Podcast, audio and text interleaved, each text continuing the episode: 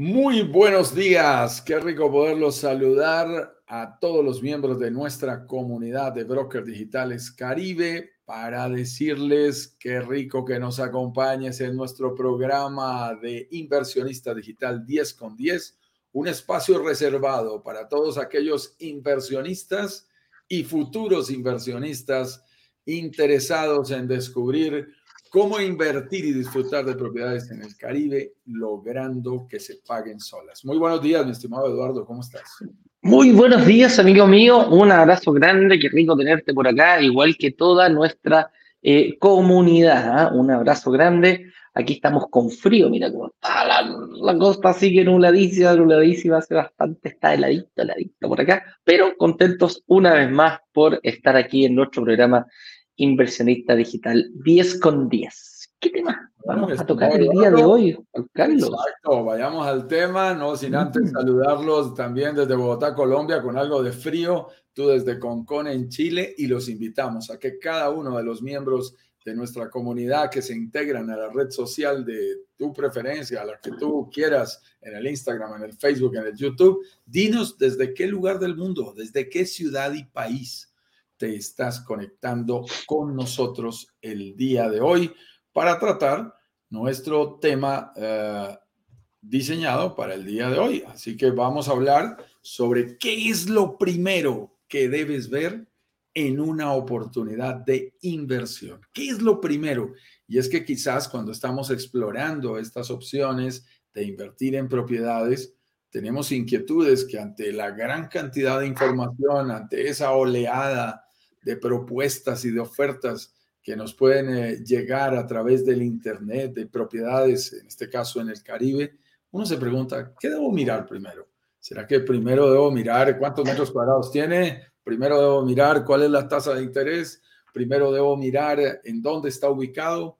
Primero debo mirar cuántas eh, eh, recámaras tiene la propiedad. ¿Qué es lo primero que debemos mirar? Me parece que es un tema bien interesante, Eduardo, para hoy, para que nuestra comunidad de inversionistas y aspirantes a inversionistas sigan descubriendo nuevos caminos para eh, invertir en propiedades. Así es. Va a estar bien entretenido el día de hoy. El, tema es bien apasionante. Principalmente, más que allá, eh, es cómo planificar tu estrategia. ¿ah? Eh, es bien definir. Definir una estrategia de inversión, tanto inmobiliaria, es muy importante. Como tú siempre lo mencionas, Warren Buffett, eh, del 100% del tiempo que se toma para definir una inversión, el 80% lo hace la planificación. Así que hay que darle mucha, mucha, mucha más importancia a la planificación más que a la concreción. La concreción pasa a ser un 20%, pero cuando ya está todo bien planificado, bien clarito, eh, damos mucha mayor seguridad a, nuestro, a nuestra inversión. Algunas instrucciones, amigo mío. Eh, ayer anunciábamos eh, con bombos y platillos, producto que nuestra comunidad nosotros le preguntamos, le hicimos partícipes, si es que quería ellos eh, participar de una reapertura de nuestro carrito. Y la verdad que el resultado fue bien contundente. más del 90% de las personas, si no, si, no, me equivoco, fue un 95% de las personas dijo sí, Creo que, eh, creo que ayer lo publicamos, Eduardo, y yo quería ser muy estricto porque lo publicamos en, en, alguno de nuestros, en alguno de nuestros grupos dentro de las invitaciones. Entonces eh, me dicen, ¿hay relanzamiento? La respuesta de todos fue notoria. O con el dato, el 87.3% de la comunidad dijo que sí le interesaba el relanzamiento este jueves y proyectamos la imagen respectiva en todos nuestros grupos de WhatsApp con esa cifra y como nos encanta aquí que todo sea absolutamente lleno de evidencia, déjame en un segundo hacer esa proyección que la tengo aquí en pantalla cerca para que la podamos ver también y compartirla en el día de hoy. Por aquí estaba, ayer la publicábamos y aquí nos refleja, mira, 165, perdón, 87.3%. Todo esto lo publicamos, lo publicamos en, nuestro, eh, en nuestros grupos de WhatsApp. ¿Ok? Claro. 189 personas. sí, 189 personas. casi 190 personas participaron y de las cuales 165 eh, pusieron eh, que sí, votaron que sí, contestaron las preguntitas, así que eso nos deja bastante contentos. Así que, bueno, a pedido del público, nos vamos a tener que trabajar más, amigo mío, en base a las reuniones que han seguido viendo. Eh, lo teníamos como una opción, Eduardo, sabíamos y habíamos entendido, sobre todo aquellas personas que nos estaban insistiendo mucho, que los había agarrado la Semana Santa y que la Semana Santa no habían podido verlo poquito, nuestra segunda semana de lanzamiento, que no han visto las clases. Recuerden, las clases ya están disponibles, puedes otra vez ver clases 1, 2 y 3 que es tan importante. Pero si nos va a trastornar, mi estimado Eduardo, tú tienes lanzamiento en Chile, vamos a tener que hacer estiramientos para organizar todas estas cosas. Sí, pero cuando, mira, cuando hay ganas no hay ningún problema. Eh, siempre lo hacemos con, con, con mucho cariño. Eh, ¿Cómo ingresar acá? Bueno, ahí lo voy a dejar abajo. Puedes ingresar todavía al workshop. No hay ningún problema. El workshop, el relanzamiento es abierto a toda la comunidad. No hay ningún Si no estás en el, en, el, en nuestra comunidad, inscríbete, broker digitales eh, caribe.com slash workshop. Y el link para las clases, eh, me imagino que es brokerdigitalescaribe.com slash clase 1, slash clase 2, slash clase 3, y van a estar disponibles. Un pequeño resumen, en la clase 1, para la gente que, me decía, Eduardo, me perdí la 3, vi la 1, que es lo que no hay que hacer, hablamos de los siete errores, pecados capitales que no debes cometer al momento de recién pensar en invertir. Hay siete que cometimos entre Ignacio, Juan Carlos y yo, eh, cometimos errores al principio cuando hacíamos nuestras inversiones, eh, tanto nacional como internacional. Entonces dijimos, ok, lo vamos a compartir eh, con nuestra comunidad para que no los tenga. Y el día, la segunda clase, principalmente es qué es lo que sí hay que hacer ¿Cómo se invierte? ¿Cuál es la forma moderna que nosotros estamos proponiendo para este tema de la inversión eh, internacional? Eh, y la tercera ya es cómo escalar. Aquí ya los, los que los, más avanzados, los que ya vieron la clase 1, los que vieron la clase 2 y la clase 3, una cosa es invertir en un departamento. Otra cosa es poder escalar esta estrategia. 2, 3, 4, 5, 10. ¿Para qué voy a hacer estos departamentos? ¿Me los voy a quedar para siempre?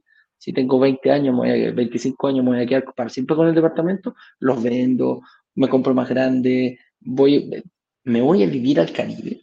Ojo, fíjate que no, no es un sueño tan, tan loco ni tan, eh, ni tan irreal este tema de poder irte a vivir al, al, Caribe en un corto tiempo en vez de quedarte viviendo en tu país si es lo que tanto quieres. Es más, de hecho, mi amigo Juan Carlos ya está eh, tirando líneas, adelantando su, sus planes que los tenía para 5 o 6 años más irse a vivir al Caribe. Fíjate que en base a esto, pum, pum, pum, pum, pum, adelantemos, cambiemos algunas cositas, volvamos algunas, tomemos decisiones familiares y dentro de eso es irse a vivir. Así que, eso sí, amigo mío, el, el departamento o la casa que tú arriendes tienes que tener una pieza para mí para ir a verte con mi hija, ¿ah? porque vamos a pasar, eh, nos gusta el Caribe también y uno nunca sabe si los niños se van a estudiar a ese sector. Entonces, eso es principalmente. Entonces, el resumen de las tres clases lo vas a poder ver cuanto quieras. Te doy un dato, un tip, atento. Yo te puedo decir con, con certeza, la mayoría de nuestros, eh, de nuestros inversionistas vieron más de una vez tanto la clase 1, la 2 y la 3. Eso por lo general es una constante que se repite y que lo sentimos nosotros al momento que llegan nuestras reuniones y posteriormente nos dan sus testimonios. La persona que se compromete, que es capaz de ver algo donde no hay, que es capaz de dedicar tiempo, que eres capaz de mover tu, tus horarios eh, por una semana. Esto es el jueves, ojo, esto es el jueves a las 7, o sea, ya te queda martes, miércoles eh, y, y, el jueves a las 7 de la tarde vamos a estar. El jueves comienza el lanzamiento y se terminan las clases, ojo para que tengan claro. Y el lanzamiento va a durar 24 horas, o sea, lo abrimos el jueves a las 7 y lo cerramos el jueves a las 7. Así es. Así que, eh, perdón, el viernes a las 7. Lo, abrimos el jueves a las 7 y lo cerramos el viernes a las 19 horas. 24 horas. No va a haber eh, Semana Santa, no, no, hay que viajar, no hay que mover ninguna cosa. Es eh, objetivo, es planificación, es ganas de tener hacerlo. ¿ah? No te quedes por la ganas. Nosotros vamos a poner nuestro mayor esfuerzo eh, yo tengo mis compromisos acá en Chile, eh, Juan Carlos tiene sus compromisos también por allá, pero sí o sí vamos a poner todo nuestro, nuestra, nuestro trabajo a disposición de usted, pero a ustedes también les toca hacer acá. Nosotros no vendemos nada, no te vamos a llamar, eh, va en ti. Y abrimos nuevamente la clase 1, 2 y 3 para que la veas las veces que quieras. Adelanta, pausa, anota una, anota una consulta, ven a nuestro live, velo y, si tienes alguna duda te la aclaramos. Eh, después hacemos, abrimos sesión de preguntas para que tú puedas contestarnos. Esa es la idea, la inmediatez, la, el, hecho de que cuando uno tiene dudas muchas veces te puede paralizar. Si la despejas, lo más probable es que vas a volver a tu libertad de movimiento. Así que eso quería hablar, va a estar funcionando el, el link para ingresar al workshop, ya que toda la comunidad va a tener la posibilidad de ver este relanzamiento no va a haber, eh, eh, no, va a haber no, no, va a ser para un grupo determinado como los preinscritos, que los sacamos a la gente que se preinscribió y tuvo la posibilidad de reservar antes. Aquí no, va a ser abierto para toda la comunidad el día jueves a las 19 horas local de Miami. En este momento en Chile tengo la, la, fortuna de tener la misma hora, así que cada uno tiene que revisar su horario local. Sí, y fíjate, una cosa importante, Eduardo, y es, estas, estas condiciones son muy, muy particulares. Una reapertura de, de, nuestro último lanzamiento. No lo habíamos hecho antes. Genera mm. unas oportunidades interesantes. Y es, por ejemplo, la gente puede ver las tres clases que están disponibles a la velocidad que quiera, en el momento que quiera. Si quieres adelantar, atrasar, saltarte, revisar, revisar varias veces, realmente es una gran ventaja. A quienes vieron nuestro workshop tuvieron que ver una clase el lunes, esperar a que apareciera la del miércoles, esperar a que apareciera la del viernes, con mucha más paciencia. Ahora tienes toda esa información disponible para que lo ajustes a tu agenda personal y escojas el mejor momento para ver todas las clases. Lo que sí te recomendamos es. no te saltes las clases, porque hay gente que nos dice, no, yo caí de una vez en la número 3. ¡Wow! No vas a entender muchos de los elementos que son claves y que precisamente se van concatenando. Esto parece como, como las matemáticas, matemática 1, 2 y 3. Tienes que entender la aritmética para entender el álgebra, para entender la trigonometría. Esto, esto va avanzando. Entonces, no te pierdas de ninguno. Y a todas aquellas personas que se nos quejaron, que tengo un buen número de, de, WhatsApps al respecto, de no alcancé a ver la clase número 3, por ejemplo, porque venían juiciosos, pues esta es la oportunidad para hacerlo. Y recuerda que el lanzamiento es el jueves. Si vienes integrando a nuestra comunidad, si vienes entrando a nuestra comunidad, te damos la más cordial de las bienvenidas. Hay gente nueva, mi estimado Eduardo. Eh, hay gente que está llegando de diferentes países. Nuevamente para nosotros es un verdadero gusto saludar a todos los latinos en Canadá, en Estados Unidos que se están integrando a nuestra comunidad por estos días.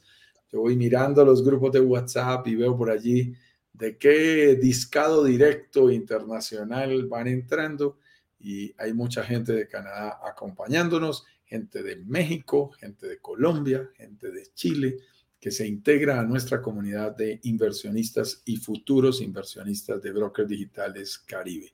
Así que eh, de verdad les damos la más cordial de las bienvenidas. Para nosotros es una verdadera fiesta que nos acompañes, que estés aquí con nosotros, a los que están en vivo, un gusto, aprovechen, cuéntenos desde dónde se están conectando, ciudad y país, desde qué ciudad y desde qué país. Y tengan presente que responderemos, como siempre, al final las preguntas que vayan surgiendo también aquí en vivo en este nuevo episodio de nuestro live inversionista digital 10 con 10.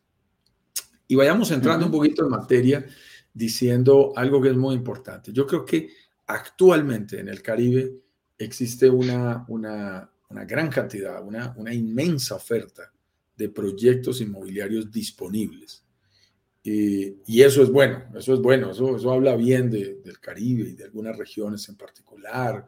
Definitivamente Riviera Maya la número uno, la zona de Punta Cana está allí también entre las primeras, pero no, no, no debemos descartar Cartagena de Indias, Panamá, Costa Rica, por supuesto la Florida, hay zonas hermosísimas como Roatán, la isla de Roatán en Honduras que me encanta, Belice que es maravillosa, y algunas islas específicas. Hay, islas de las Antillas Menores como Aruba, Bonaire y Curazao que siempre estarán allí siendo opción. Hay gente que nos escribe y nos dice, mire, estaba pensando en invertir, por ejemplo, en Aruba.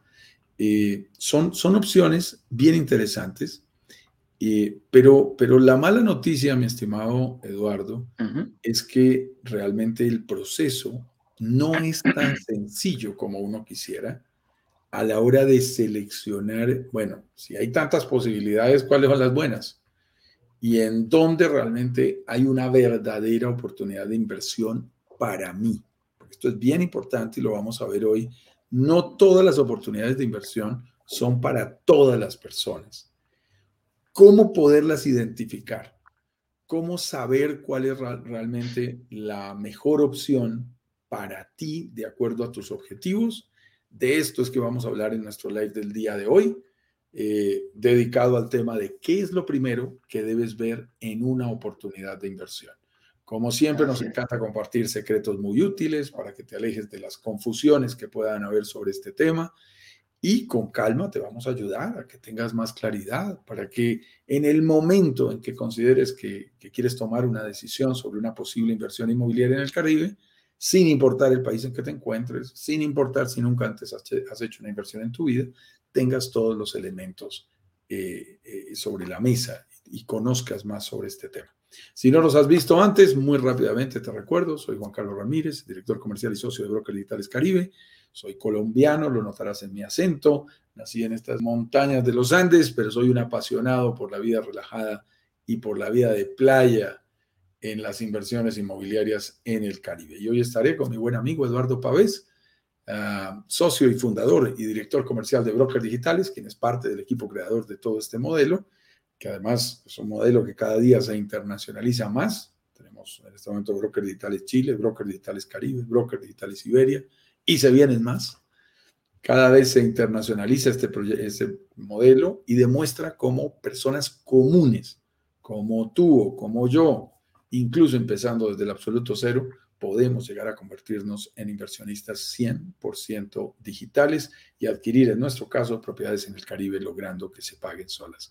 Pero esto tiene que ver, mi estimado Eduardo, y eso es parte del tema del día de hoy, eso solo es posible si usas las estrategias adecuadas y tomas tus decisiones de inversión de manera inteligente y financieramente responsable. Y de eso es precisamente de lo que vamos a hablar hoy, de estrategias, de opciones interesantes para identificar cómo hacer una buena inversión en el Caribe. Así que, mi estimado, entremos en materia.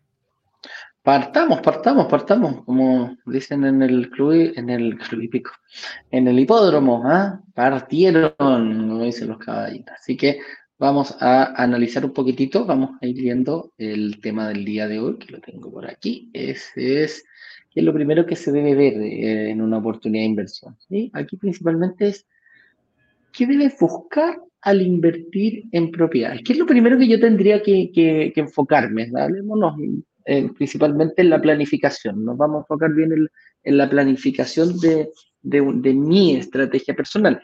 Y ojo, cuando hablamos de estrategia personal de inversión inmobiliaria internacional, en este caso, el objetivo puede ser distinto, la propiedad es la misma. Yo puedo estar invirtiendo en una misma propiedad eh, con, em, con, Juan Carlos, pero quizás el objetivo que tiene el pensado sea distinto al que yo tengo pensado. Las condiciones para poder acceder pueden ser distintas las que yo tengo pensadas o las que yo tengo proponer para poder eh, completar la, la, venta y la adquisición de una propiedad a las que tiene Juan Carlos. De hecho, yo tengo una hija, vivo solo con ella, tú Juan Carlos vives con tu familia, con tu señora y con tus dos hijos. Eh, eso es un nivel de gasto distinto, cada uno maneja sus finanzas personales. Entonces aquí hay que, ver, hay que ir bien y aterrizar. Y tener un objetivo claro es muy importante. Yo cuando hacía mis planificaciones, cuando hacía mi curso de piloto, eh, lo principal que tenía que ver es saber desde dónde parto, que era lo más básico, y hacia dónde voy. Era el primer papelito que yo tenía que llenar, hacia dónde se dirige. Y obviamente tenía que planificar la ruta durante el, plan de vuelo que le llamábamos, que teníamos que presentarlo a la torre control. Y me dijeron, mira, yo voy a planificar mi vuelo de aquí desde Santiago a Viña del Mar. ¿Cuánto se va a demorar? dos, una hora y media me demoro. Ah, perfecto. ¿Por dónde se va a ir? Y ahí te empiezan a hacer todas las preguntas. Y esas preguntas básicas también hay que tenerlo muy claro, eh, muy claro, tanto en una planificación de vuelo como en una planificación de una inversión, de una inversión inmobiliaria. Y aquí viene el tema cuando hablamos que una cosa es hacerlo en tu país, otra cosa es hacerlo internacionalmente. Yo puedo estar acostumbrado a las reglas que, que, que, van en mi país, tanto de cómo pagar un, pie, una, un, un, eh, un, enganche inicial, un down payment, llámenlo como lo llaman en tu país. Eh, una cosa es hacerlo allá y otra cosa es hacerlo eh, internacionalmente. Hay que ver, hay que acostumbrarse, hay que abrir la mente, hay que abrir nuestros sentidos a, a internalizar una forma distinta de hacerlo. Entonces, ya sabemos ya que tenemos que definir nuestro plan de vuelo. Eh, y dónde aquí tú me podrías dar un par de tips, Juan Carlos, importantes para tener un buen plan de vuelo, para ir desarrollándome y ver qué es lo que yo quiero lograr con esto de, de, invertir en propiedad. Mira, mira que es, es, muy importante lo que tú estás diciendo, ¿no? El empezar, eh, curiosamente aquí puede sonar redundante o muy simple, pero, pero es absolutamente válido, ¿no? ¿Qué, ¿Qué es lo que queremos? ¿Cuál es nuestro objetivo? Es el punto de partida para diseñar diferentes alternativas de inversión inmobiliaria.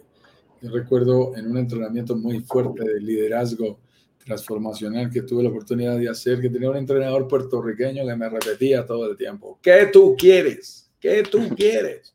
Si tú no sabes qué tú quieres, mi estimado Juan Carlos, nunca vayas a llegar allí. No. Entonces, e, esas claridades son importantes, porque a veces entramos en el mundo de la inversión y estamos pensando como, bueno, voy, voy a, explorar, a ver qué pasa. No tengo tan claro qué quiero y es delicado, porque dependiendo de lo que tú quieres, hay diferentes tipos de planes. Si lo que tú estás buscando es una inversión en la que quieres eh, que crezca tu patrimonio, es un plan. Si lo que tú estás buscando es un flujo de caja para tener más tranquilidad y generar más ingresos pasivos para ti, es otro plan. Si lo que quieres es eh, retirarte más joven y complementar tu pensión, es otro plan.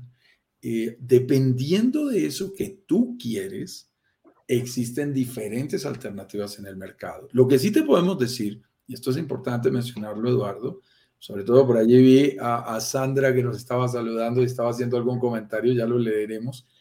Eh, sabemos que el mundo está, está un poquito convulsionado, no, no hay que negarlo. El mundo viene de una pandemia, dos años de pandemia, más de dos años de pandemia ya se han cumplido, que nos ha generado una situación histórica, realmente una pandemia en el mundo moderno, como la que acaba de vivir el mundo entero, trastornando una gran cantidad de actividades y generando unos nuevos retos, no había pasado nunca, nunca en la historia moderna de la humanidad. En segundo lugar, una variable que no existía.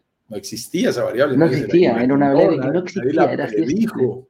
Nadie pensó las dimensiones de que había, iban a haber días en que todo el mundo iba a estar encerrado al mismo tiempo. Eso parece una locura. Claro.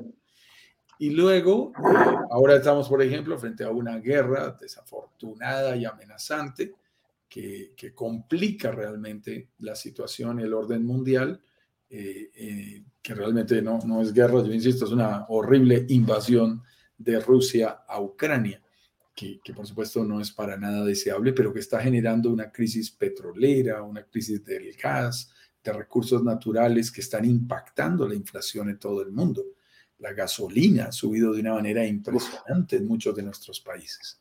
Y si a eso le agregamos situaciones políticas particulares, hay elecciones en Brasil este año, hay elecciones en Colombia, acaban de pasar las elecciones, eh, en Perú, en Chile. que ya habían pasado, que han cambiado inclusive la orientación política de algunos de los presidentes y generan nuevos cambios en las políticas que se vuelven también retos importantes para los países. ¿Qué quiero transmitirles con esto? Dentro del mundo de las inversiones está demostrado que ante situaciones difíciles, ante situaciones de crisis, y cuando digo demostrado, es que uno se va y mira la crisis, ¿no? Yo la he visto en los gráficos crisis del 27, de la Bolsa de Valores de Nueva York, cuando se cayó la Bolsa de Wall Street, y crisis de la Primera Guerra Mundial, de la Segunda Guerra Mundial, crisis del 9-11, crisis de la crisis inmobiliaria del 2008. Es sorprendente las burbujas de Internet que hubo en la, en la década después del de, 2000. Entonces, cuando uno ve estas crisis, se sorprende de cómo la inversión inmobiliaria ha sido un refugio seguro a este tipo de, situaciones para las inversiones.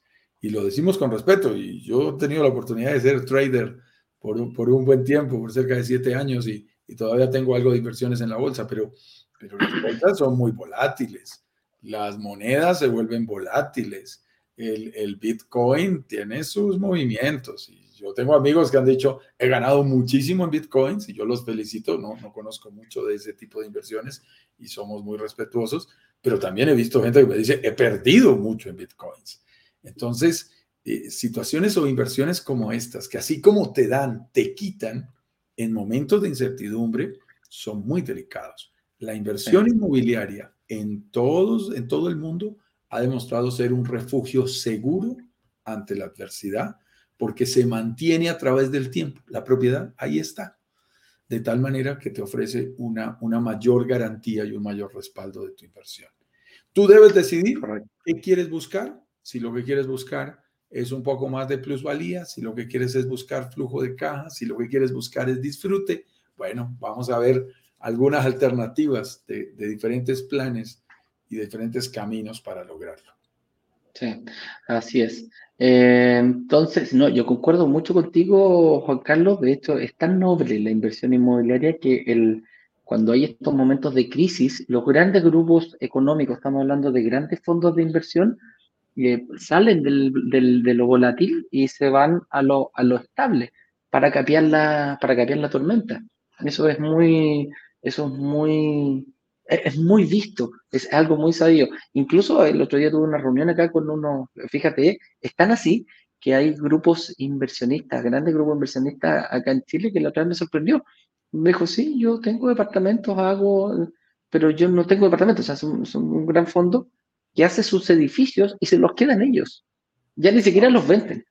Hacen una torre de 30 pisos con una cantidad de departamentos, 200, 300 departamentos, eh, y listo, y me los quedo yo, no se los vendo a nadie, voy, contrato una empresa de arriendo y, y, lo, y los arriendo. Me dijo, está convulsionado el tema y siempre, eh, no, decimos que es la única, ojo, no decimos que es la única cuando hablamos de un portfolio, eh, pero es, es notorio cuando hay estas épocas de crisis importantes, el, este mismo portfolio baja la volatilidad, baja los productos que tienen esa, esa volatilidad producto de lo que está pasando y se van a la inversión inmobiliaria. Entonces, la idea es, no vamos a poder llegar quizás a eso, pero eh, algo nos dice que si el grande, eh, cuando, cuando, dicen, cuando estás acá en Chile siempre decimos, cuando Estados Unidos eh, eh estornuda, Chile se resfría. Esas son las, las, grandes, los grandes, las grandes economías, pasa eso, ellos estornudan y nosotros las más chiquititas nos resfriamos. Entonces, pero hay que ir viendo qué hacen ellos para nosotros tratar de, ir replicándolo en la misma forma. Vamos a la siguiente pregunta, amigo mío. Sí, entonces en estas diferentes opciones, mi estimado Eduardo, ¿qué pasa si lo que estás buscando es hacer crecer tu patrimonio? Ahí hay un plan, hay una búsqueda específica. Y yo lo digo para gente que me dice, por ejemplo, mira esto tan curioso. Dice, no, Juan Carlos, yo les pregunto, ¿qué, qué hiciste? No, compré una propiedad usada y la conseguí en Cartagena de Indias, ahora que estaba en Santa Marta. Hablé con alguien que me dijo, tengo una propiedad usada aquí en Santa Marta y yo le veo mucho potencial. Y yo le pregunté, ¿qué tú quieres? ¿Cuál es tu objetivo con esta inversión? No, mi objetivo, a ver, Juan Carlos, para resumírtelo, yo lo que quisiera es hacer crecer mi patrimonio. Y yo inmediatamente pensaba, con todo el respeto, esta es una casa que ya es vieja, ya hizo su ciclo de valorización y de generación de plusvalía, ese, esa casa no le va a hacer crecer el patrimonio a esa persona. Está tomando una problema. incorrecta. Le va a dar problemas. Es posible inclusive que en el tiempo valga menos. Le podrá servir para generarle algo de flujo de caja y depende de la, de, la capacidad que tenga de rentarla. Pero, pero me sorprendió. O sea, yo decía, wow, mira, mira, y por eso conectamos con estos temas en el día a día que son tan importantes. No, no, no, no. A ver, o sea, si en el fondo... quieres hacer crecer tu patrimonio, ten cuidado con las propiedades usadas y viejas, porque por ahí no. Pero ojo, mira, en, base a lo que tú dices, eh, en el fondo está cumpliendo su plan. Si, si, Si yo, cualquier cosa que yo compre para mí va a hacer crecer mi patrimonio. Eso es correcto. Antes no lo tenía, ahora sí lo tengo. Ahora, la pregunta, la pregunta viene eh, sobre lo mismo.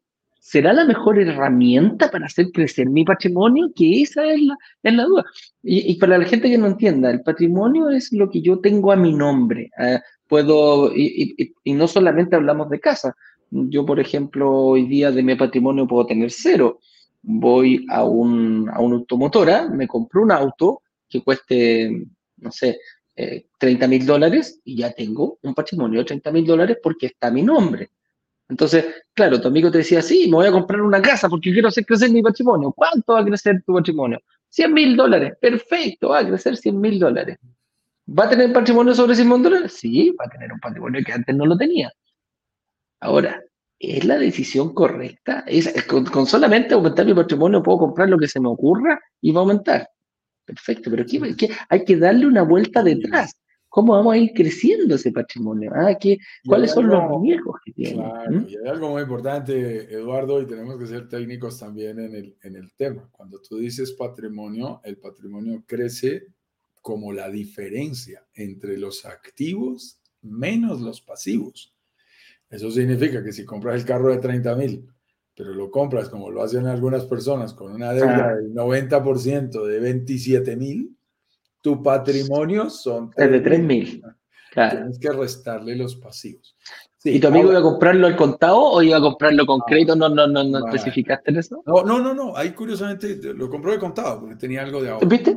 claro. Pero fíjate, fíjate que qué es, lo, qué es lo, lo particular aquí en este tema. Si lo que queremos es hacer crecer nuestro patrimonio, tenemos que garantizar que la fuente de ingresos de nuestra inversión inmobiliaria sea principalmente la plusvalía. La plusvalía, plus, viene de la raíz griega, plus, mayor, aumento, valía, valor, el mayor valor a través del tiempo de una propiedad. Entonces, nosotros queremos que se incremente ese valor del tiempo. Y como tú colocabas hace un momento la analogía con el mundo de la aviación, igual que sucede en el despegue de un avión, y, mi esposa me decía ahora yendo para Santa Marta, me dijo, ve, ¿cuánto se demora un avión despegando? Eh, o sea, para llegar a, a 10.000 pies.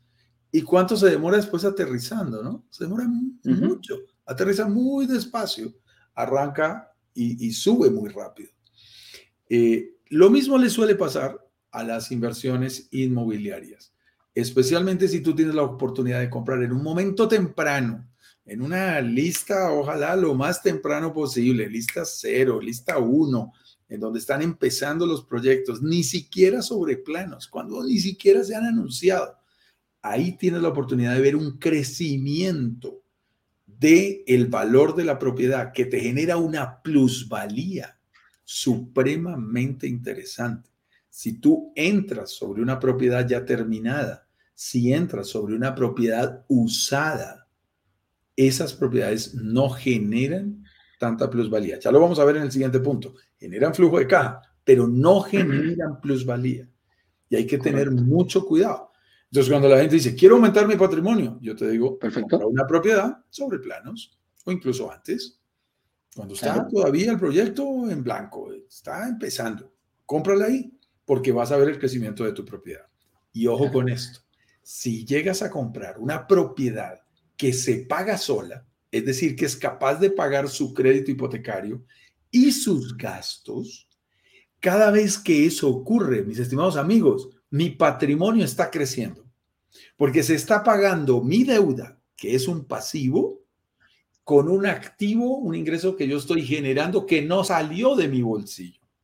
Y eso es hermoso. Y nosotros lo mostramos en el simulador, Eduardo. Si tú inviertes en una propiedad en el Caribe, en un buen lugar, dentro de un buen proyecto, en la mitad de un buen lanzamiento, entras en un buen momento, le mostramos a la gente incluso cómo puede invertir contando impuestos y todo lo que tú quieras. Ponle 60 mil dólares eh, contrato fideicomiso para extranjeros, todo lo que tengas que cumplir, más el down payment, por supuesto. Y esa propiedad puede terminar valiendo a lo largo del tiempo 240, 250 mil dólares. y tú no tuviste que colocar más dinero durante todo el tiempo para que se pagara sola. Tu patrimonio se cuadruplicó. Tenemos ejercicios en el simulador que generan 4.1 veces el patrimonio original que tú invertiste. Esta es la suma que le gusta a mi señora. ¿Cuánto invertimos? 60. ¿Cuánto sacamos? 240. Ah, qué maravilla. Ahí estás haciendo crecer tu patrimonio. ¿Por qué? Por dos razones. Uno, porque entraste en un momento temprano de excelente generación de plusvalía, sobre todo en esos primeros meses, esos primeros años de construcción. Y dos, porque luego la propiedad se está pagando sola, el pasivo, el crédito que yo tengo se está pagando con un activo que la propiedad misma genera. Eso hace crecer mi patrimonio de una manera exponencial textualmente. Cuando tú eres capaz de producir el 400% de tu valor original, de tu inversión original, has hecho un crecimiento patrimonial extraordinario. Mira, mira cómo es de importante eh, desde el punto de vista técnico hacer esta aclaración. Y vayamos al siguiente punto de una vez. Vamos, vamos, ya sabemos perfectamente qué es eh, lo que hablamos de la plusvalía, que es una de las cosas importantes que tenemos que, que hacer. Siempre yo digo a los inversionistas, ¿qué es lo que buscamos? Mira, los inversionistas ganamos por dos lados. Uno es la plusvalía y el otro es el flujo de caja ya analizamos lo que era la plusvalía, eh, vamos a ver qué viene ahora. No, vamos, espérame, espérame. Ah, perdón. me pase, me pase, me equivoco. Sí, sí, yo, Ahí yo, ya lo habías cambiado. ahora veamos los, los, ingresos, hablemos del, del, del flujo y, y, qué son estos, este tema que es re constante. Ingresos y le agregamos un apellido. Pasivos. Veamos que. Pasivos. Demasiado importante el apellido. Y esta mañana por allí, a una persona con la que tuve reunión de, análisis el día de ayer, de las últimas reuniones que hemos tenido del último lanzamiento, le recomendaba yo precisamente, le mandé un link de, una, de un curso que me salió en el internet del señor Kiyosaki con sus últimas estrategias de generación de ingresos pasivos. Él fue quien trajo realmente al mundo de las inversiones esta palabra, ingresos pasivos. Y en realidad es algo que nos encanta mucho en, Latinoamérica, en, donde creemos mucho en la teoría del negrito del batey, de que el trabajo lo hizo Dios como enemigo. ¿Cómo ganar plata sin trabajar? ¿Cómo eh. ganar plata sin trabajar? Eso es algo que yo en lo personal he tenido que vivir una, una, un, proceso largo. Eh, por años, por años, muchos, muchos, muchos, demasiados en mi concepto, eh, siempre mis ingresos dependieron principalmente de mi actividad. O sea, si yo no trabajaba, no producía. He sido eh, independiente, autoempleado y, luego empresario en, pequeño, pero, pero el tema es, si yo no voy a trabajar y no estoy ahí encima, el negocio no funciona. Y para mí era muy difícil entender cómo invertir y poner, a, eh, o sea, lograr que el dinero sea quien trabaje para mí. Y, este es un cambio de pensamiento y de mentalidad muy fuerte, porque nosotros hemos sido educados, y aquí hay que decirlo también de frente, maleducados en el tema de educación financiera, entendiendo que nosotros trabajamos para el dinero. Y hacer que el dinero trabaje para nosotros es, es un concepto disruptivo. ¿Cómo así? Totalmente. Yo quiero conseguir dinero y siempre los papás nos repetían, estudia duro, trabaja duro, porque la vida es dura, hay que fregar. Ahorra fuerte. Ahorra. Si tú trabajas duro, vas a conseguir lo que quieres. Ok, resulta que la inteligencia financiera es muy interesante y yo quedé asombrado cómo personas menos brillantes, menos capacitadas, que habían estudiado mucho menos que yo, ganaban mucho más dinero. Y a mí eso me cuestionó mucho, Eduardo. Yo, yo, recuerdo la primera vez que leí yo a, Padre Rico, Padre Pobre, en su primer capítulo, por ahí en la tercera página, dice, nuestros padres nos dijeron, vayan a la escuela, saquen las mejores calificaciones y tendrán su futuro asegurado. Asegurado. Upa. Yo tengo que decirte algo. Yo hice la tarea. Yo fui a la escuela. Yo fui el mejor estudiante durante toda mi escuela. Fui uno de los mejores estudiantes de mi universidad en pregrado. Eh, fui nominado a la beca Vega Lara a la excelencia académica en mi maestría. Siempre fui un gran estudiante. Uh, fui candidato a PhD porque yo tengo un doctorado en administración. Estudié muchísimo con todo el juicio del mundo. Y cuando leí esta frase que decía, nuestros padres nos dijeron, vayan a la escuela, eh, Sáquense buenas notas. Saquen las mejores calificaciones y tendrán su futuro asegurado. El siguiente reglón dice, nos mintieron. No es cierto. No es cierto. Y, no es cierto. Después, cuando estuve en el, en el MBA, eh, eh, investigué, por, por curiosidad personal, un estudio del señor Livingstone en los Estados Unidos que demuestra entre 10.000 egresados de las principales universidades de los Estados Unidos que no hay ninguna correlación, por favor que esto no lo vean mis dos hijos, no hay ninguna correlación entre las notas y el éxito en la vida, y el éxito financiero en la vida. No hay ninguna correlación. No han logrado demostrar nunca que los mejores estudiantes al final tengan las mejores notas. No es cierto. Y fuera de eso, si vemos a los señores eh, Steve Jobs, Bill Gates, eh, Elon Musk, son representantes de, todo lo contrario, todos se salieron de la universidad. Y, eso es grave, por, eso les insisto, no le digan a mis hijos todavía, déjenlos que terminen por lo menos la universidad. yo voy por la antigua, ¿ah? yo también, mi hija no sí, los les digo, no, eso era antes, ahora, ahora por lo menos hay que sacar la carrera. Pero el tema es, de verdad, de verdad, de verdad, generar ingresos pasivos es otra cosa, porque significa que es más importante ser astuto que ser inteligente en términos de conocimiento. Significa, como, como también lo dice Kiyosaki, que quien va adelante no es el que más sabe, sino quien se atreve. Atreverse en el mundo de los negocios, tomar decisiones es demasiado importante. Y cuando yo aprendí eso, entonces mientras estaba haciendo el MBA decidí montar mi primera pizzería. Y luego cuando me salí monté una comercializadora de ropa internacional. Y, luego empecé a montar negocios de, de servicios de software. Y me di cuenta que el tema no era de conocimiento, era, era de lanzarse al agua, de tomar decisiones, de tomar acción y encontrar algo que era muy interesante y es tu dinero sí puede llegar a generar ingresos pasivos. Si yo compro una propiedad, no quiero ser el responsable de rentarla, Eduardo. No quiero estar pensando en, ay, ¿cómo la vas a rentar? No, a mí qué me importa. Contrato una empresa que lo haga y que lo haga bien. Se gane su dinero y me dé a ganar a mí más. No quiero estar pendiente de la administración de la propiedad, ni que me llamen. Si se rompe el tubo del baño, pues resuélvanlo. Por eso a los colegas que dicen que uno solo puede invertir máximo a una hora de donde tú vives, es como si yo fuera a ser el, el, plomero que va a ir a reemplazar el tubo del agua si se llega a romper. No, no, no, no, no. Eso no tiene nada que ver en el mundo de los negocios hoy. Yo no invierto en propiedades para estar pendiente de los daños domiciliarios que ocurran. No, ese no es mi problema. Y luego, es muy importante para aprender a generar ingresos pasivos, aprender a viajar sobre algo que es clave. Y que cuando yo lo aprendí, me, me dio muy duro y me pareció muy válido. Y es, tú debes aprender a viajar sobre el conocimiento de otras personas, el famoso COP, conocimiento de otras personas, y el dinero de otras personas. El DOP, el, DOP. el COP y el DOP son demasiado importantes. ¿Eso qué significa? Y yo no lo podía creer. Y, les decía, les digo que, que, que no le cuesta trabajo entender. Es por primera vez, en vez de que yo trabaje para el banco, el banco trabaja para mí.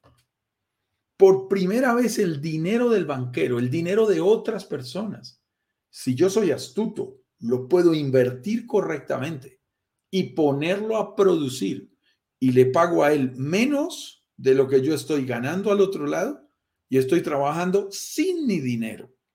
¡Wow! Ahí tienes la oportunidad de generar unos ingresos pasivos muy interesantes. Cuando nosotros le decimos a nuestros inversionistas de la comunidad, Eduardo, te ayudamos a conseguir un crédito hipotecario en México, siendo extranjero, sin importar el país del que tú vengas, porque hay alternativas para cada opción, es una manera muy interesante de poner a trabajar el dinero de un banquero mexicano a tu favor sin que tú tengas que pagarlo. La gente se preocupa mucho y me dice, sí, pero ¿cuánto es la tasa de interés? yo le digo, bueno, es tanto, no sé, 9.5, 10.5, que es lo que puede estar en este momento en promedio en México. Pero le digo, pero no te preocupes tanto por la tasa de interés, es que no la vas a pagar tú, la pagan tus huéspedes. Los turistas que van a tomar tu propiedad pagan completamente tu crédito hipotecario.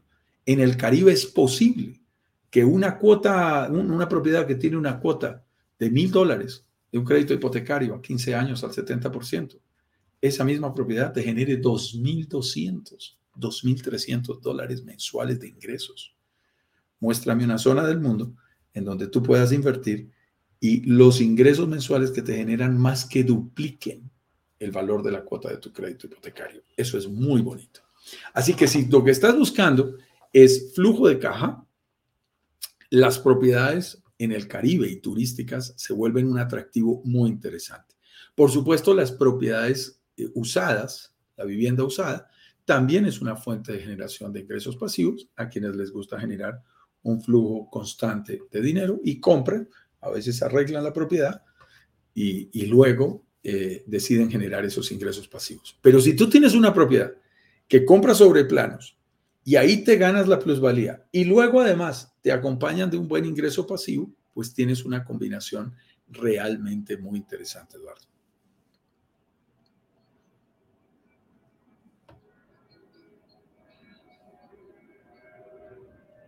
Estoy muteado, estaba, hablando y estaba muteado. Eh, sí, pues, y el, tema de estos ingresos pasivos, de lo que tú hablas, eh, Juan Carlos, es algo muy bien visto, eh, es muy bien visto por el tema de los eh, millennials, fíjate. Los millennials van muy, tienen muy claro este concepto de lo que es un ingreso pasivo, vienen desde atrás, como tú lo, tú lo hablabas, tú hablaste de gente joven que en algún momento vio esta, y que en algún momento son millonarios, eh, vieron este tema que los ingresos pasivos puedes, puede pasar como en un primer, eh, en un primer tiempo, puede pasar como una inversión, como algo pequeñito, pero con el correr del tiempo se puede transformar de una segunda fuente de ingresos, puede llegar a ser tu primera fuente de ingresos. Eso es muy importante, es algo que hay que ir planificándolo y por eso te digo que hay que estar muy claro. Una cosa es que yo me compre un, departamento y tú me dices, ¿sabes qué? Eh, te da 300 dólares mensuales mientras no se, no, se, no se termine de pagar. Ah, perfecto, no hay problema. 300 dólares quizás para mí puede ser muy poco, puede influir muy poco en mi, en mi, en, ¿cómo se llama? en mi estrategia personal, en mi, en mi estilo de vida mensual, mi plan de familia o personal, como tú lo, como tú lo tengas delimitado. Pero cuando se termine de pagar, quizás le podemos aumentar el valor de hipoteca, que puede ser mil, ya serían 1.300.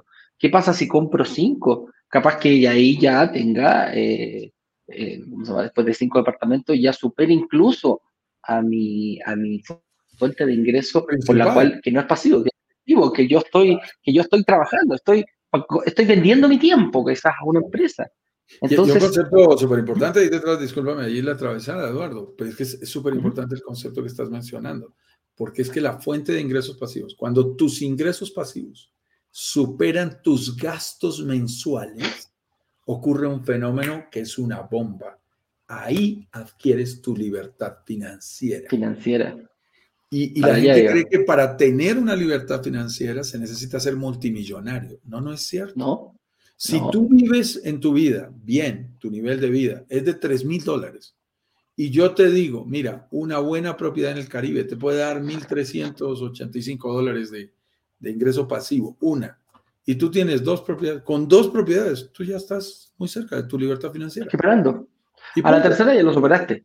A los terceras ya lo superaste. Y, y ya, con eso puedes vivir tranquilamente. Te puedes autopensionar, puedes seguir con tu ingreso eh, de tu trabajo. Con tu trabajo. pero ya es tu decisión. Es cuando uno trabaja porque le da la gana, no trabaja por lo que porque lo necesite. Y eso cambia totalmente perspectiva. Cambia tu forma de mirar la vida, cambia tu personalidad, cambia tu forma de enfrentarte a, ciertas eh, vicisitudes de la vida, una tranquilidad mayor. Entonces, todo eso, todo eso lo vamos buscando. Hay gente que busca esa segunda, esa segunda oportunidad de inversión para viajar. Hay gente que la busca para dar estabilidad, hay gente que la busca para adquirir otros bienes. Vaya a saber uno para lo que uno quiere. Cambiarse de ciudad, cambiarse de país. Ahí, ahí viene un, happy problem, que es lo que yo busco para mí. ¿ah? Ahí, el happy problem es solucionar, se le llama happy problem un problema feliz, que claro, puede ser un problema, oye, ¿qué hago? ¿Me quedo viviendo en mi país o me voy a vivir al Caribe? Eh, a, eso, eso, se refiere, una decisión bonita, una vicisitud bonita.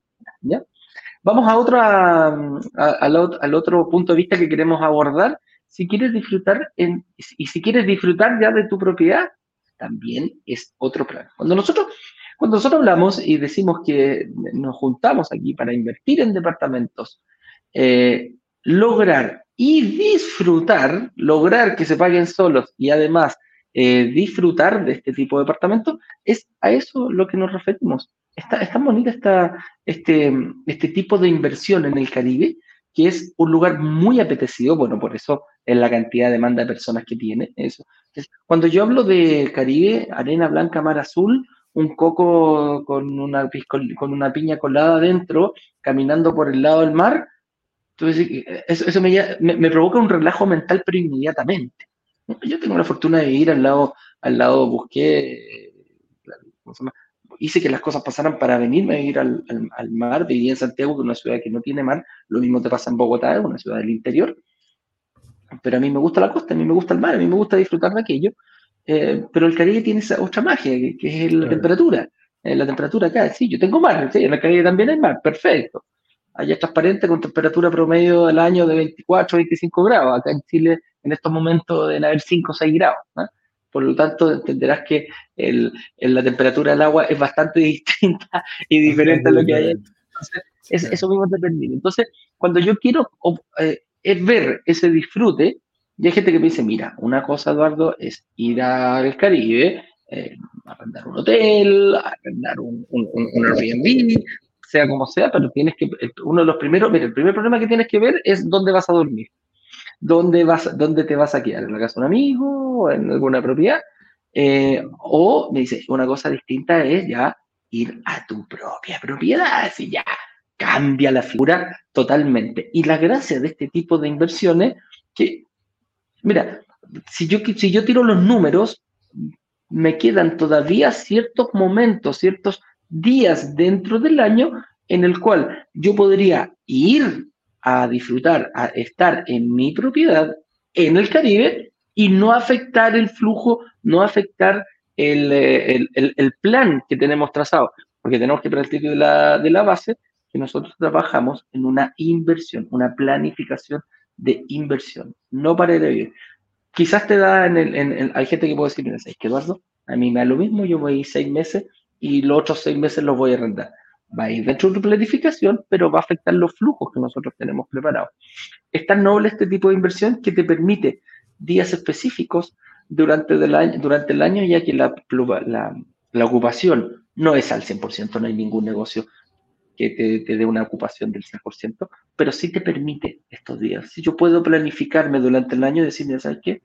Esta semanita la voy a ir a disfrutar. ¿Y qué voy a hacer? Simplemente me tomo un ticket de avión, busco como aquí Juan Carlos es un experto en, encontrar ya tickets baratos. Eh, cazador de tiquetes. Cazador de tickets, ticket hunter, como le dicen eh, los gringos. Entonces, solamente tendrías que eh, preocuparte del, pasaje y de lo que vas a comer y dónde vas a disfrutar. Porque ir a tu bus propiedad en el Caribe es otro plan, es otra cosa. Excelente, mi estimado Eduardo. En conclusión, lo primero que debes ver en una inversión es cuál es la fuente de ingresos que genera. Si tú lo que quieres es que genere plusvalía, patrimonio, es un camino. Si lo que quieres que genere es flujo de caja, es otro camino para generar ingresos pasivos. Y si además quieres que genere disfrute y te quieres llevar puesto una parte de tu inversión, es otro camino.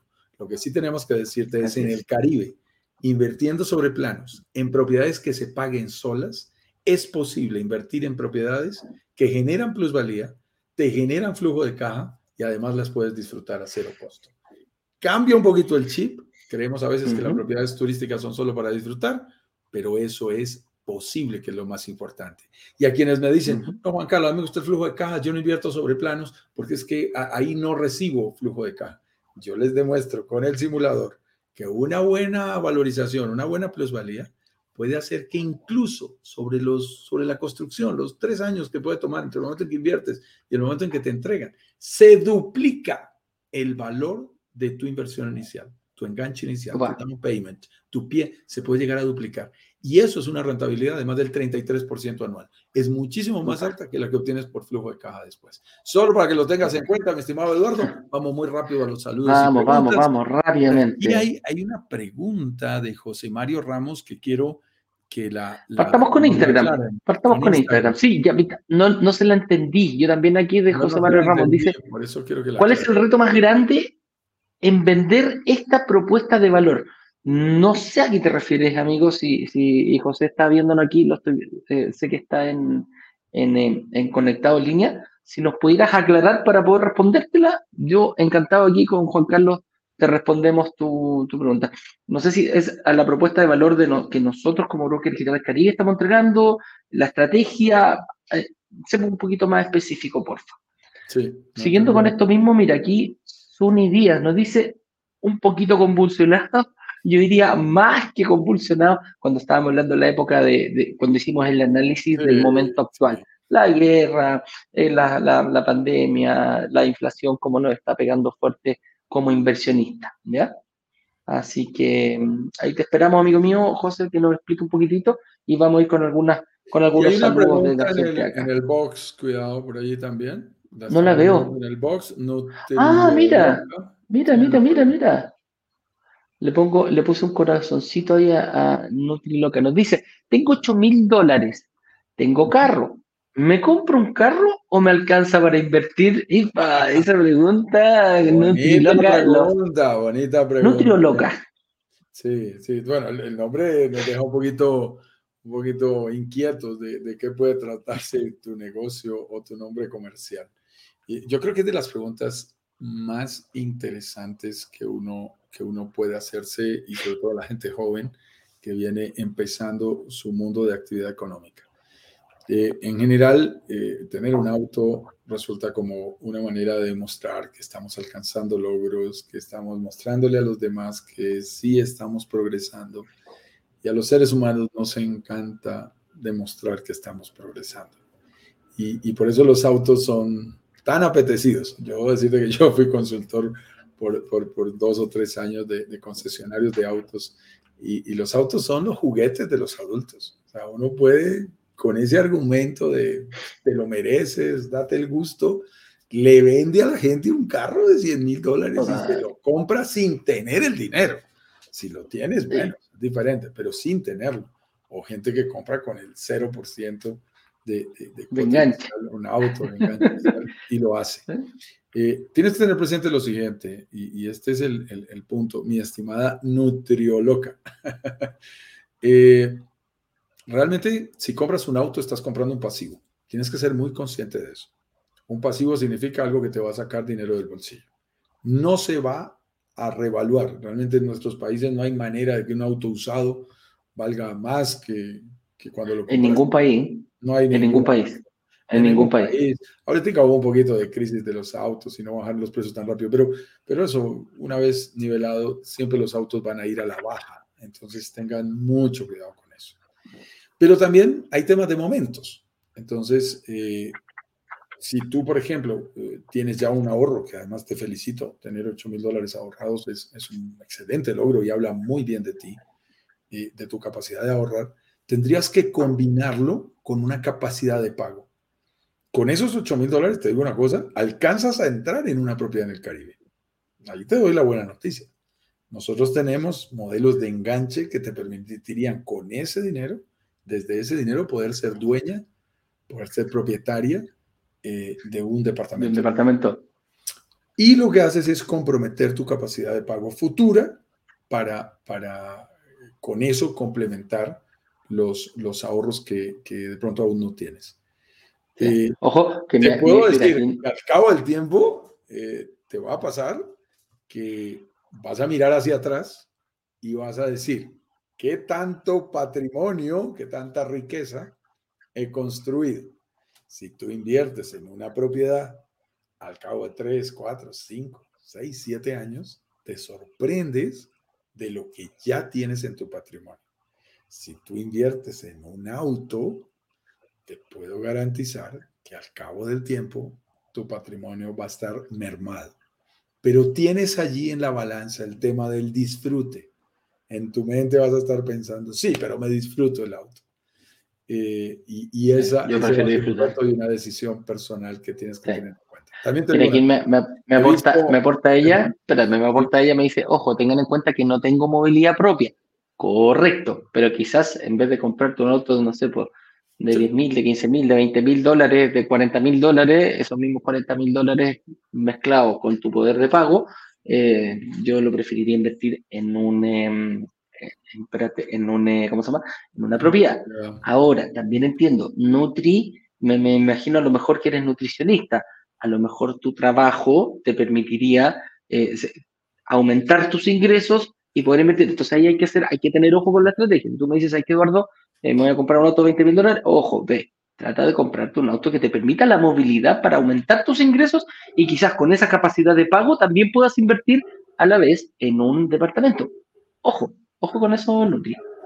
Oye, mira, aquí don José, no, José nos dice un poquito, dice, eh, nos, nos, ah, nos, aclaró la pregunta que, que le habíamos pedido. Ah, ya. Al principio nos dijo, ¿qué es el reto más grande en vender esta propuesta de valor? Y aquí nos aclara, es decir, en mi caso, digo, eh, ¿quién me asegura que van a rentarlo lo suficiente para lograr esos ingresos pasivos? Ah, perfecto. Ahora te entendimos. Ahora nos estamos entendiendo, amigo mío. ¿ah? Muy bien, José. Oye, apuremos, apuremos, hagamos porque tenemos tantas preguntas. Listos. Eh, mira, José Mario, esto es simple, pero no siempre lo simple es lo más obvio que la gente suele hacer. La gente podría pensar que si lo rentas tú mismo, te vas a ahorrar lo que le pagarías a una compañía especializada. El tema es que esto es una actividad profesional retadora y difícil. Nuestra recomendación y lo que nosotros hacemos es ponerlo en manos de una compañía especializada. Eh, por ejemplo, en el último lanzamiento que, del que estamos hablando y que va a haber relanzamiento, hay una compañía detrás que administra más de 1.400 propiedades en el Caribe. Está presente en República Dominicana, en Panamá, ahora en México, en Colombia también tiene propiedades y tienen todo el expertise del mundo te cobran el 20% de los ingresos generados, pero lo que te generan es mucho más alto en renta diaria y en porcentaje de ocupación que lo que tú conseguirías solo. Y no movemos un solo dedo, es ingreso pasivo. Así se pueden solucionar estas cosas. Así es. Vamos aquí. Sandrita nos dice, muy buenos días, esperamos que los gastos se alineen y que no pase nada raro. Gracias por su tiempo e información. Sandrita por la una de las que nos decía, ya, oye, me perdí el lanzamiento, se podría hacer otro, podrían reabrirlo y Sandrita fue escuchado, se alinearon los astros en tu favor. Eh, Omar nos dice, soy nuevo en este tema, soy de México. Un abrazo, Omar, qué bueno que estés con nosotros, qué bueno que estés compartiendo, vas a tener la posibilidad de eh, ver, eh, de poder realizar una estrategia de inversión personalizada producto de este, la posibilidad de la clase 1, la clase 2, la clase 3. Si no tu momento se dice, sabes que quizás no entiendo mucho y estoy acotado, no te preocupes porque posterior a este lanzamiento vamos a iniciar un nuevo proceso de workshop que dura aproximadamente cuatro o cinco semanas. Iremos en busca de algún proyecto que cumpla las características que nosotros buscamos y vas a tener ese tiempo para prepararte. ¿ah? La idea de nosotros nunca es tomar decisiones apresuradas, no presionamos para que compres, sino que eh, te invitamos a que des parte de tu tiempo para que puedas aprender de este bello mundo de la inversión inmobiliaria. Franco me dice, buenos días mis estimados. Javier Franco desde Orlando, una persona que es una inversionista que ya comenzó a echar inversiones con nosotros. Pero nos pregunta, buen día mi estimado Juan Carlos y Eduardo, ¿cuál es el mejor momento o en cuántos años se recomienda vender una propiedad de renta corta? Eh, saludos desde Orlando, Florida.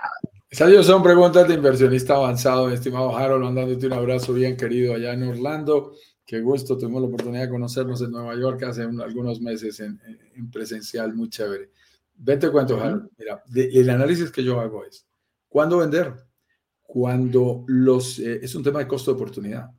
Cuando ese mismo dinero puesto en otra inversión me empieza a generar más ingresos, eh, la gente no suele verlo, sobre todo, lo digo con respeto, pero sobre todo los viejos, tienden a decir todo el tiempo, ay, deje la propiedad que ahí se está rentando y algo me deja.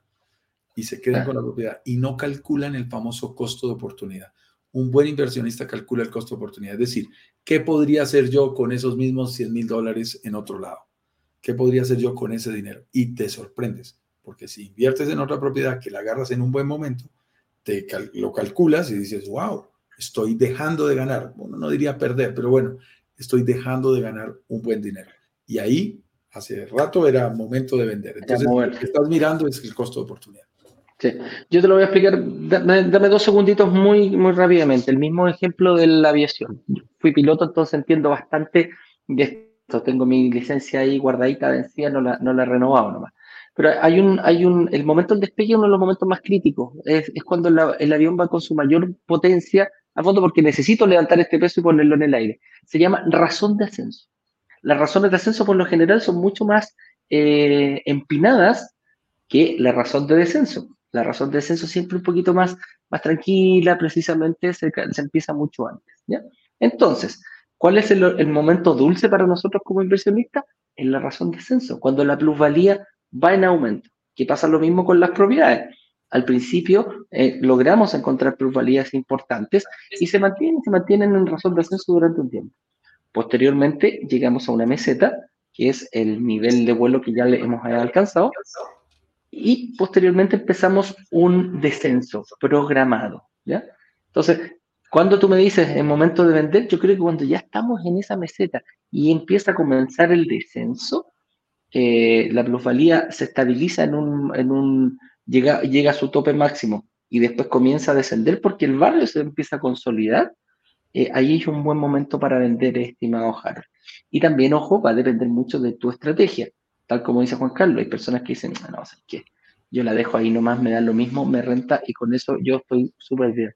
Ojo, puedes tener una o dos propiedades que te estén rentando para ti quizás bien, pero es momento de tomarla y llevarla a eh, eh, comprar otra propiedad que esté eh, con este tema de recién comenzando el despegue. ¿ah? Ese es el, objetivo. Ahí le digo medio complicado, dale nomás, yo me quedo aquí eh, contestando este par de preguntitas.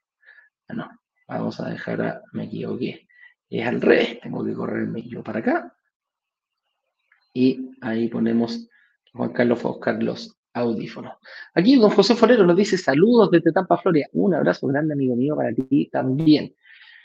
Aquí Alfredo Miladies nos dice, hola, mi temor como inversionista es el cómo se resuelven los asuntos legales y, ya que, y a qué costo. Es decir, ¿quién me representaría confiablemente en litigios legales? Eh, Alfredo, no sé qué tipo de, si me puedes especificar un poquitito más de litigios legales que puedan ser. Aquí principalmente litigios legales con, con, a ver, es, renta corta, por lo tanto, puede ser que estés enfocándote un poquitito a la renta larga, que son estos contratos que se hacen anuales. Cuando yo compro un departamento de inversión, eh, yo hago un contrato de renta larga, quiere decir que la persona se compromete durante un periodo determinado, puede ser un año, a pagarme, a vivir ahí y a, pagar las deudas, a pagar los gastos comunes. En ese tipo de contratos, obviamente, si hay un incumplimiento por parte del arrendatario, para poder sacarlo en distintos países hay que hacer un trámite legal, hay que hacer una demanda, hay que ver un, hay que ver un, déjame ahí, ponernos ahí, eh, hay que hacer una demanda, hay que, hay que contratar abogados, ahí hay un, representante legal, hay un litigio legal del cual tú hablas. En, este tema de la renta corta es muy difícil que eso suceda porque los tiempos, el contrato, el tiempo de arrendamiento es como cuando yo voy a un hotel. Puedo estar un día, como puedo estar una semana, puedo estar 15 días, puedo estar 20 días, pero son periodos muy cortos. Entonces, eh, por lo general nosotros nos enfocamos en turistas. Que un turista se vaya a quedar en una pieza que no vaya a, responder, es muy difícil en este tipo eh, de que, hayan, que, se llegue a un, a un, tema legal para poder sacar a esa persona eh, de la pieza. Entonces estamos hablando de algo totalmente distinto. Es otro rubro, es otro tipo de persona, es otro el foco al cual, al cual lo estamos dando. Por el otro lado, cuando es renta larga, ningún problema ahí hay que preocuparse. Por lo general, uno como propietario, si hizo, eh, ¿cómo se llama? Si no hizo una buena... Mm, el, otro día me quedó una frase muy grabada acá, en Chile que lo vimos con una empresa de, de Un mal arrendatario es producto de un mal propietario nace, el mal arrendatario nace de un mal propietario. ¿Por qué? Porque el propietario no tuvo la eficiencia de poder analizar correctamente a la persona que yo estaba ingresando a mi propiedad. En este caso eh, se provoca una rotación, es como un hotel, eh, nadie se ha quedado encerrado en una pieza eh, para viendo ahí. ¿Mm? Sí, sí, sí. Vamos a avanzar allí sobre las preguntas que nos quedan. Alfredo, el, tema aquí es clave. Eh, seguramente tuviste una mala experiencia. Yo te invito a que tengas cuidado. Yo insisto en la teoría de Daddy Yankee. Lo que pasó, pasó. Cuidado. Cuidado que a veces nos quedamos pegados de una mala experiencia y juzgamos con esos ojos las nuevas inversiones. La verdad, eso que tú manifiestas, para nosotros en renta corta no sucede. Y todo el, compromiso legal lo tiene la firma administradora del programa de renta. Ese no es problema nuestro. Ellos se encargan absolutamente de todo, tienen seguros para hacerlo. Si se rompe un vaso, se rompe un florero, ellos lo, lo cubren. Si se daña algo más fuerte, van a las garantías. Y si no, se lo cobran al que lo rentó. Acuérdate, tú das un depósito. Hay todos unos procedimientos, pero en renta corta nosotros no tenemos ese problema y nadie se nos queda en la propiedad por largo tiempo para tener que hacer un desalojo, desalojo legal. Eh, legal, claro. Faisuli, recuerda leer la que sigue porque, porque vienen dos indexados. Sí, Sí, correcto. Dice, eh, buenos días, con un ahorro mensual de 500 dólares aproximadamente, en su experiencia, ¿se alcanzaría a realizar una inversión? Eh, dice, tengo una deuda de crédito hipotecario en Colombia. ¿Recomiendan vender el inmueble para, la, para el apalancamiento inicial? Partamos por la primera. Exacto, pero, pero van, van juntas. Sí, van juntitas. Un ahorro mensual de 500 dólares, claro. Un ahorro mensual de 500 dólares puede ser bajito, Es bajito, Eduardo, es bajito y tenemos que ser claros. Entonces, por eso es tan importante que lo que tú tienes es en otra propiedad la oportunidad de sacar un, un, obtener un crédito, venderlo o eh, generar algo de ingreso adicional. Es decir, esos 500 dólares sí son posibles siempre y cuando tú los complementes con algún tipo de ahorro o aporte mayor. No, no, no a punta de 500 dólares, no, no llegas, no llegas, no llegas, no hay manera de hacerlo a punta de 500 dólares, te lo pongo fácil. En 36 meses tú ahorrarías 18 mil dólares. 18 mil dólares. Claro, y necesitamos el doble Necesitamos el doble. Entonces, no vas a alcanzar a llegar. Entonces, vas a tener que combinarlo con ahorros. Lo que sí te digo, Faisuli, porque yo personalmente lo estoy haciendo, es tú puedes o vender una propiedad o puedes tomar un crédito en Colombia e invertir en el exterior, por ejemplo, con una hipoteca. Eso es válido a veces la gente tiene ya una hipoteca que están dando y dice, ay, pero yo ya llevo años y no la he terminado de pagar. Sí, pero a los bancos, y te lo digo como consultor de bancos, les encanta el retanqueo. Tú vas y hablas con ellos y ellos te dicen, ah, no, usted me ha pagado muy bien. Si usted quiere un nuevo crédito sobre la misma hipoteca, yo se lo doy.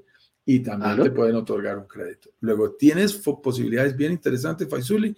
Hay que estudiarlo. Eso es lo que hacemos en las reuniones de análisis por eso te invitamos a que te veas las tres clases, participes del relanzamiento del próximo jueves a las 19 horas de Miami, serán las 18 horas de Colombia, tú que estás en Colombia, 6 de la tarde, tenlo presente y ahí tomas la decisión de participar en una reunión privada. Y en esa reunión privada nos sentamos y analizamos tu situación. Pero si tú me dices desde aquí, veo muy buenas posibilidades aquí anticipadas.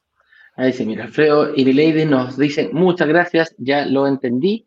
Hay otra preguntita por acá que dice, buen día Eduardo y Juan Carlos, más beneficio, es más beneficioso reinvertir el beneficio, reinvertir el beneficio de pagar en cinco años la propiedad o no vale la pena? Gracias por compartir el conocimiento. Orlando, una de las, de, las preguntas más interesantes que ahí le hemos dedicado lives completos al tema del crédito hipotecario. Nuestro resumen, y lo hablé ahora que estuve con mis hermanos, uno, uno está en Estados Unidos, el otro en Brasil, y hablamos sobre, sobre estos temas, y, y nosotros aquí en Colombia. Miren, para mí la conclusión es clarísima. En países desarrollados, eh, Álvaro Iván, mi hermano mayor, me hablaba de tasas del 1.75% anual en un crédito hipotecario a 30 años en los Estados Unidos. Cuando tú tienes una tasa del 1.75% anual, no la pagues. no la pagues, demórate todo lo que quieras pagando, que no va a pasar nada. Compra otra cosa, invierte en otra cosa, gástate el dinero y ten esa deuda tranquilamente porque realmente es una deuda muy cómoda pero en Latinoamérica, en donde las deudas en pesos pueden ser del 9, 10, 11, 12%, hay que pagar rápido.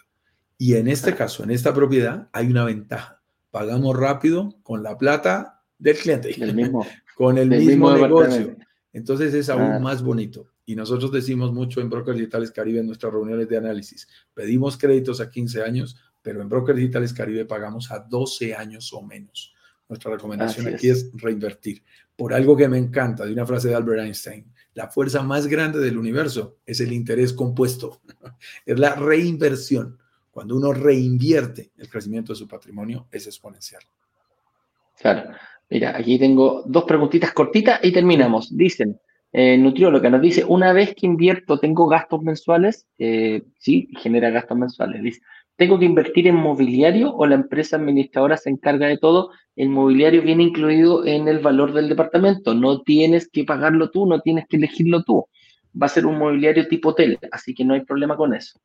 Eh, dice, o la empresa administradora se encarga de todo. ¿Cobran anticipado o solo se llevan el 20% de lo que nos logran generar?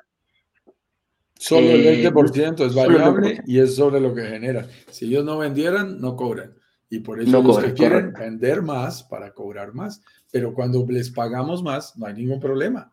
Nos quedamos con el otro 80% que paga todos los gastos y que nos trajo dinero a nuestra bolsa. Así que es un gana, gana, gana, que es el que nos gusta. José Mario Ramos nos pregunta, ¿qué diferencia hay entre hacerlo con Airbnb ellos o lo hago yo con estos administradores? Mira, amigo mío, para que súper corto. Ellos trabajan con Airbnb, sí trabajan con Airbnb, pero trabajan como con 20 o 30 motores de búsqueda más de todo el mundo para tener gente. Eh, nosotros aquí estamos planteando una inversión, no un problema, no un segundo trabajo. ¿Qué va a pasar si lo haces tú, amigo mío? No sé si estás en México, no sé si vives al lado. Si vivieras al lado del proyecto, te diría, ¿sabes qué? Hazlo tú porque puedes ir a limpiarlo, puedes ir a, a, hacer el orden, a recibir a un pasajero, a sacar al otro. De repente, ojo, tienes cuatro horas para hacerlo. Mm, el checkout, por lo general, de los hoteles es a las 12 del día y a las 4 de la tarde puede estar ingresando otra persona. Si tienes la capacidad para hacerlo, dale. Si no, no te, no te compliques eh, esto es una inversión. Yo, solo te agregaría los ¿cuántos, ¿Cuántos kilómetros vives tú? Mira, tú vives como a 3 a 4 horas de vuelo.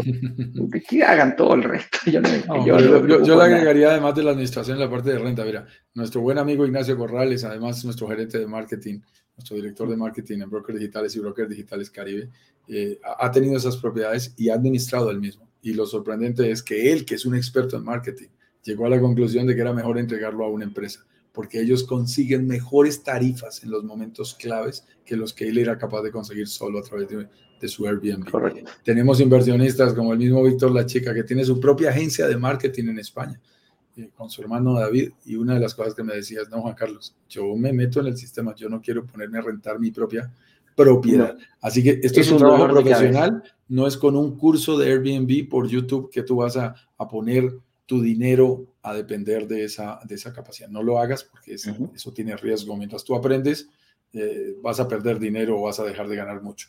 Es mejor ponerlo en manos de profesionales. Zapatero a tus zapatos. E invitación final.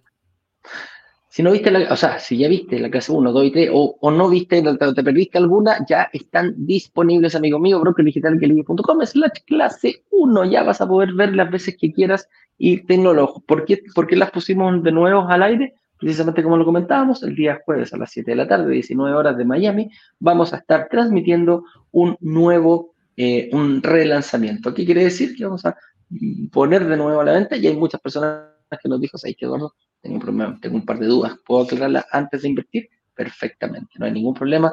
Vamos a poner a disposición nuevamente la clase 1, la clase 2 y la clase 3 y en nuestro relanzamiento va a ser como el lanzamiento original, vamos a tener personas Em, que nos van a pedir ayudar a explicar un poquitito por qué se hizo este, este proyecto. Lo más probable es que venga Marta para que nos explique las amenidades. Y cuando te hablo de amenidades, amigo mío, yo nunca he visto un proyecto que tenga tantas amenidades como este en ninguna parte del mundo, te lo aseguro. Yo no lo he visto, así que te voy, a dejar ahí. Y para que llegues muy clarito, clarito, clarito de cómo, cómo va a ser esto, no te pierdas la clase 1, 2 y 3 y vela las veces que quieras. Así que con eso dicho, amigo mío, te mando un abrazo, nos pasamos bastante en el tiempo. Eh, nos vemos mañana a las 10 eh, con 10 en punto. Que les vaya bien, amigo mío. Un abrazo para la gente de Instagram. Que les vaya bien. Nos vemos. Chao, chao. Chao, chao.